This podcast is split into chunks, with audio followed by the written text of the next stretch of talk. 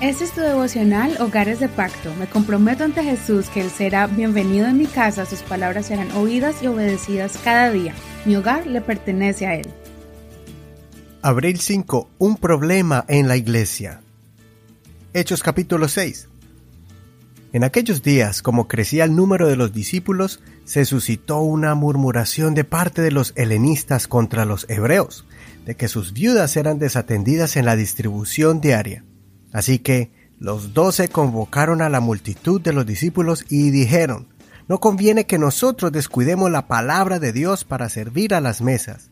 Escojan pues, hermanos, de entre ustedes a siete hombres que sean de buen testimonio, llenos del Espíritu y de sabiduría, a quienes podremos sobre esta tarea. Y nosotros continuaremos en la oración y en el ministerio de la palabra.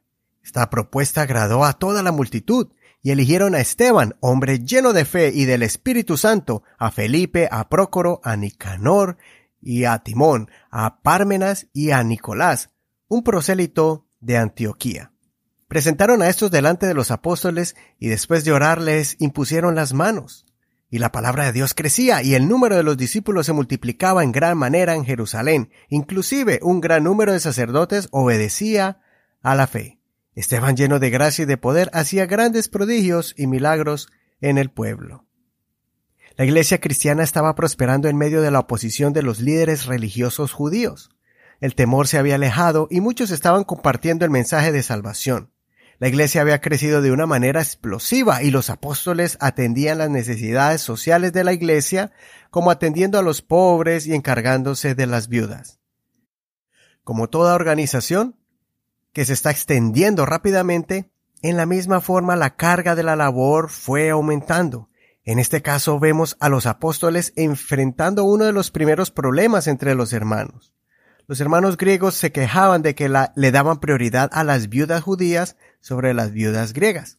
Los apóstoles tomaron una decisión de expandir el equipo pastoral a personas que no eran escogidas como apóstoles, pero que podían desarrollar el ministerio eh, del servicio social de manera honesta y con excelencia. Así nacieron los primeros diáconos de la iglesia, que son ayudantes en el equipo pastoral. Son un brazo extendido del pastor. Reflexionemos en las cualidades de estos hombres que tenían que tener tres cosas. Primero, que tuvieran buen testimonio, o sea, que debían ser un buen ejemplo en su manera de vivir. Segundo, Tenían que estar llenos del Espíritu Santo y tener a Dios en su corazón para que Dios sea el que los dirija en cualquier labor que hicieran.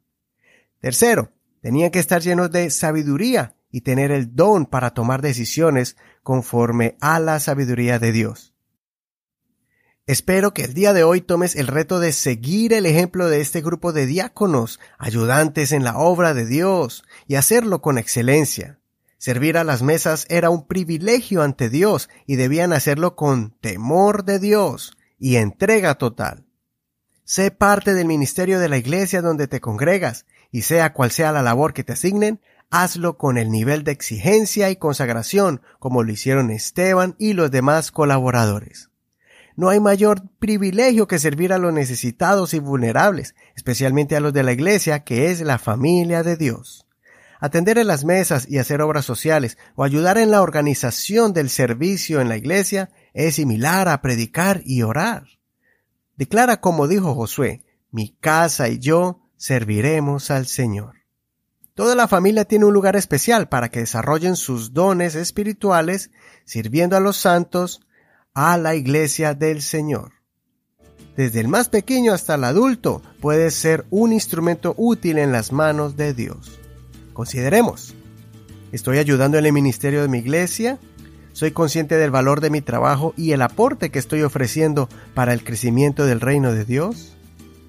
Soy tu amigo Eduardo Rodríguez. No olvides leer el capítulo completo y compartir este episodio con alguien que tú aprecies. Puedes seguirnos en cualquier plataforma de audio como Google, iTunes, Spotify, Stitcher y muchos más.